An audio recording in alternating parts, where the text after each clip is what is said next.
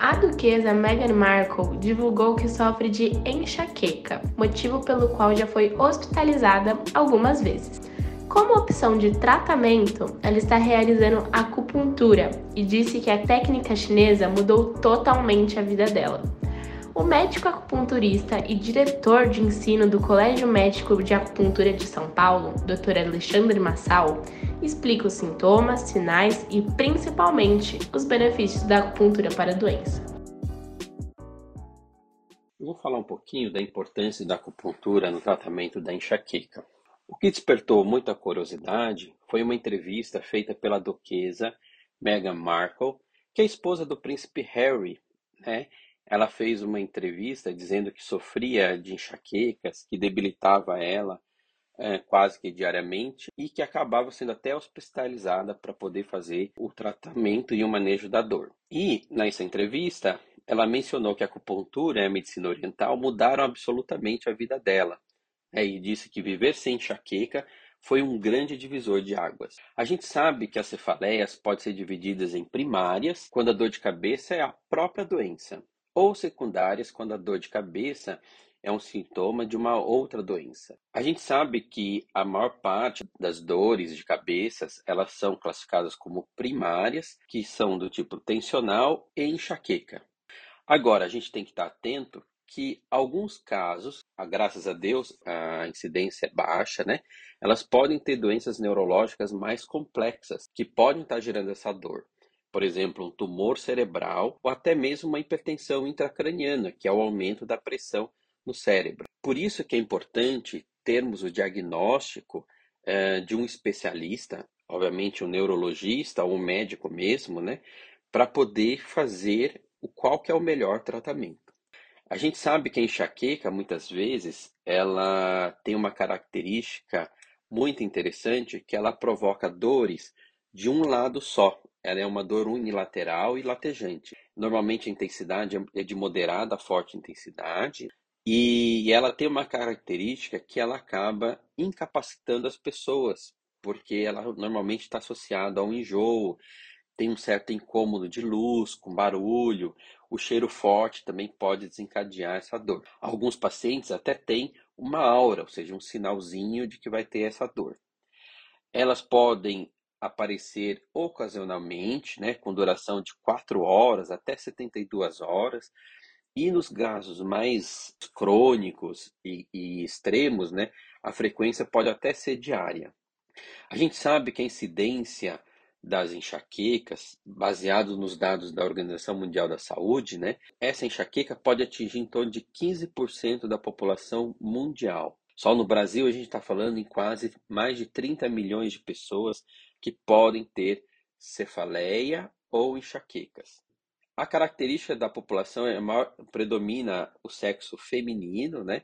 E esse tipo de dor, ela acaba fazendo com que o paciente fique incapaz de exercer suas atividades, né? Então, é uma causa muito frequente de falta do trabalho, né? Ah, tem comprometimento em relações familiares, até a questão social, né? E pode comprometer os estudos das pessoas, né? porque acaba sendo incapaz de estar no ambiente, porque a luz incomoda, o barulho incomoda, e isso acaba incapacitando esses pacientes nessa, nessas rotinas das, diárias da vida. A gente sabe que a causa da enxaqueca ela é multifatorial, né? E possui uma relação muito grande com o estilo de vida. É, a gente sabe que existem alguns fatores genéticos, né? Então, algumas pessoas na qual os pais sofrem de enxaqueca, os filhos também podem ter esse problema, mas também o consumo de alguns alimentos podem desencadear a dor. Por exemplo, alguns tipos de queijos, comidas como embutido, chocolate, o próprio café também pode despertar isso. Alguns adoçantes como espartame e tem um tempero que é chamado de glutamato monossódico, conhecido como Ajinomoto, tem pessoas que têm uma sensibilidade muito grande a esse tipo de alimento. É, é importante também estarmos atentos em relação ao sono, porque se você não dorme muito bem, pode desencadear a enxaqueca.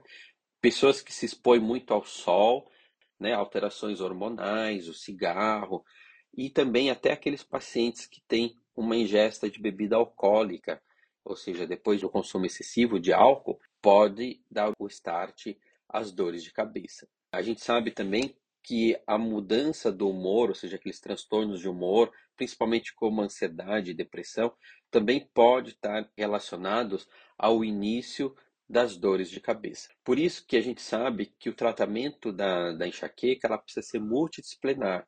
Muitas vezes a gente vê o neurologista, mas pode também ter, eu não falei, mas a questão é, de problemas de ATM, que a articulação temporomandibular, e às vezes o paciente tem que procurar até um dentista, nutricionista para corrigir a questão da dieta, o psicólogo na questão dos transtornos de humor e o médico acupunturista. E aí, na parte da acupuntura, a gente vai ter várias ações. Podemos agir tanto na questão da redução da dor, a acupuntura ajuda também na melhora dos transtornos emocionais, principalmente na questão de redução da ansiedade, preocupação, na questão do estresse. A gente orienta também o paciente na alimentação, baseado na teoria da medicina chinesa, que é uma dieta muito interessante. E, e, obviamente, é importante que o paciente tenha essa visão geral em relação ao seu problema. A gente sabe que o diagnóstico da enxaqueca é um diagnóstico clínico, né? então é importante fazer essa, essa consulta com o médico. A melhor forma de, de tratar a enxaqueca é prevenir as crises. Então a gente tem que fazer com que uh, o paciente reduza muito essa questão das crises, utilizando não só mudança de estilo de vida, podemos utilizar alguns medicamentos analgésicos, né?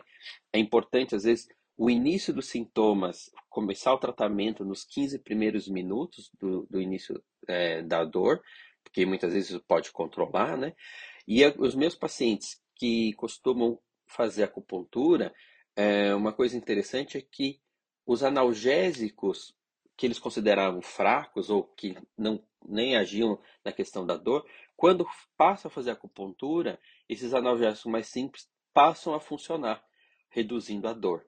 É, então, o paciente diminui muito o consumo daqueles remédios mais, mais pesados para as dores e, e, basicamente, com analgésico mais simples, é capaz de controlar a questão da dor serve um alerta, né? Porque muitos pacientes cometem um grande erro de tratar essas dores de cabeça ou enxaqueca se automedicando.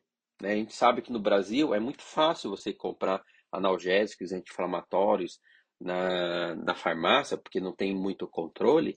Só que esse uso é, crônico desses medicamentos pode piorar a dor, ou seja, cronificar a dor e também trazer muitos efeitos colaterais. Por exemplo, uma, um problema gastrointestinal, afetar o funcionamento do fígado e até a questão dos rins. Cabe salientar que esses automedicação é um perigo o paciente achar que vai tratar somente tomando os remédios para dor, ok?